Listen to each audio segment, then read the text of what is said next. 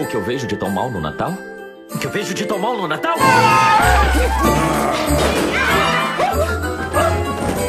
Tudo! O Natal é uma merda! Chamei porque hoje mesmo você vai auditar uma empresa. É uma fábrica de alimentos nos Pirineus. Eles fazem todos os doces natalinos. O quê? Boa viagem. O que uma casa tá fazendo aqui? Não é uma casa, era um presépio. É que todo ano a gente monta um presépio vivo. Mas que ridículo! Como é que foi sua chegada na cidade? Impactante. Todos aqui somos uma grande família. Bom dia e bem-vindo a Lá na Videia. Doces e torrões, marcipões e polvorones. Porque eu vou embora daqui com certeza. Um moço simpático não é.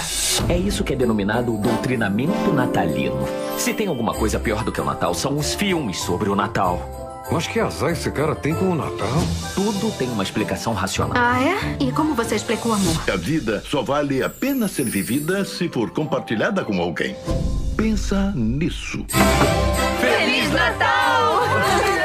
Olá, ouvintes do Casa de Bamba, eu sou o Guilherme Andrade, bora fazer uma resenha de um filme de Natal, filme da Netflix, que estreou dia 24 de dezembro de 2021, recém saído do forno em véspera de Natal, Tudo Menos Natal. Filme espanhol, 1 hora e 51 minutos, uma comédia, aventura, romântica, uma comédia romântica, eu acredito. Conta a história de um cara, o Raul, que odeia Natal. né? E toda vez que alguém pergunta pra ele por que, que você odeia o Natal, ele tem uma lembrança diferente. Mais ou menos acontece que no Natal sempre dá uma merda na vida dele. né? Os pais dele se divorciam, a namorada trai, é, o cachorro morre. Todo Natal acontece uma tragédia e por isso ele evita o Natal. Ele foge do Natal. Ele também é um cara que não gosta muito de amizades, não gosta muito de bater papo. Ele é uma espécie de contador, né? ele é um auditor.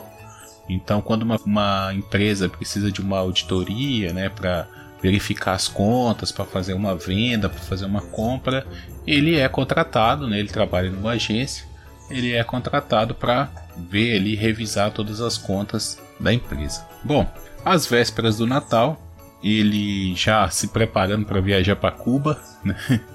ele é enviado por seu chefe para uma cidadezinha no interior da Espanha para auditar uma fábrica de torrones, uma fábrica de doce. né? E o torrone, ao, ao que eu acredito, lá na Espanha é um doce típico do Natal. né? E nessa cidade ele se depara com a cidade mais natalina do mundo. Inclusive, tem uma mulher chamada Paula que está organizando o maior presépio do mundo, né, o maior presépio vivo do mundo, que irá concorrer a né, tentar quebrar o recorde lá no livro dos recordes. Então ele conhecendo a cidade, a princípio ele não gosta, né? Ele é um cara bem antipático, mas à medida que ele conhece a Paula, né, ele se hospeda na pousada, né, do, da mãe da Paula e ele começa a conhecer a Paula, ele se apaixona por ela e começa a ter motivos para é, gostar do Natal. Mais para frente, algumas reviravoltas acontecem, aquele típico roteiro de comédia romântica, mas eu curti bastante. Eu curti muito, eu gosto bastante de comédias românticas, então esse filme não foge muito. O que ele foge assim é que ele não é uma comédia romântica americana. É, não tem aquele lance de o cara ou a mulher pisar na bola, por exemplo. Até tem, mas é algo assim que o filme meio que ignora. Eu achei que haveria ó, aquela cena das desculpas ou algo do tipo no final, mas não teve. O filme meio que ignorou. O filme tem um vilão, né? não é muito comum você ter um vilão numa comédia romântica, porque na maioria das vezes é um ou outro que está enganando. Ou a mulher ou o cara está enganando, ou sei lá, é antipático, ou não quer.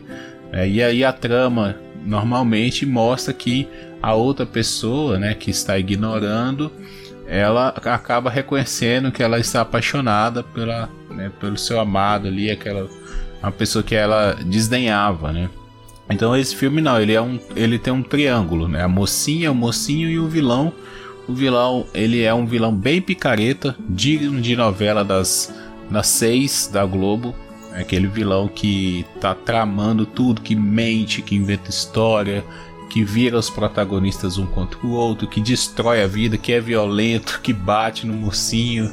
E o mocinho só se ferra, né? O filme inteiro, assim. Parece bem um filme brasileiro. Eu já tinha comentado sobre essa questão. Os filmes espanhóis, franceses, argentinos, eles têm uma, uma visão, né? Um humor muito parecido com o nosso humor brasileiro. Os filmes italianos também.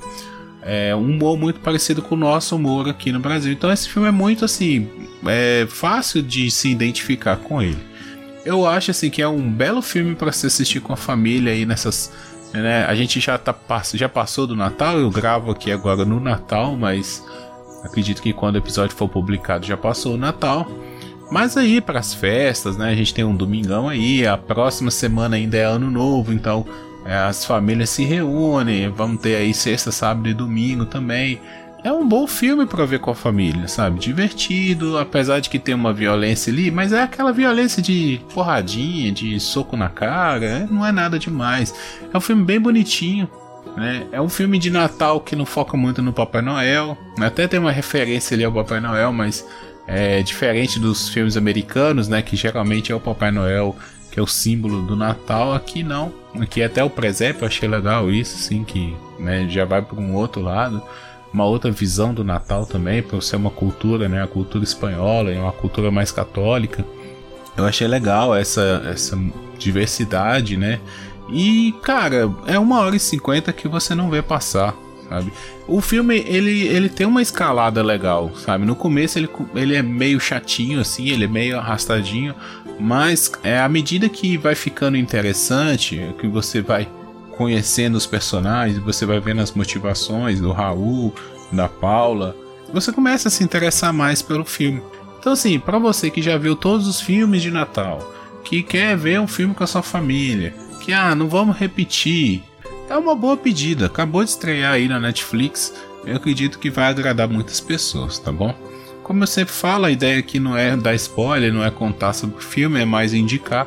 Então fica aí a, a indicação de um filme de Natal para ver com a família. Valeu, galera. Espero que vocês gostem da dica. Até a próxima. Tchau, tchau.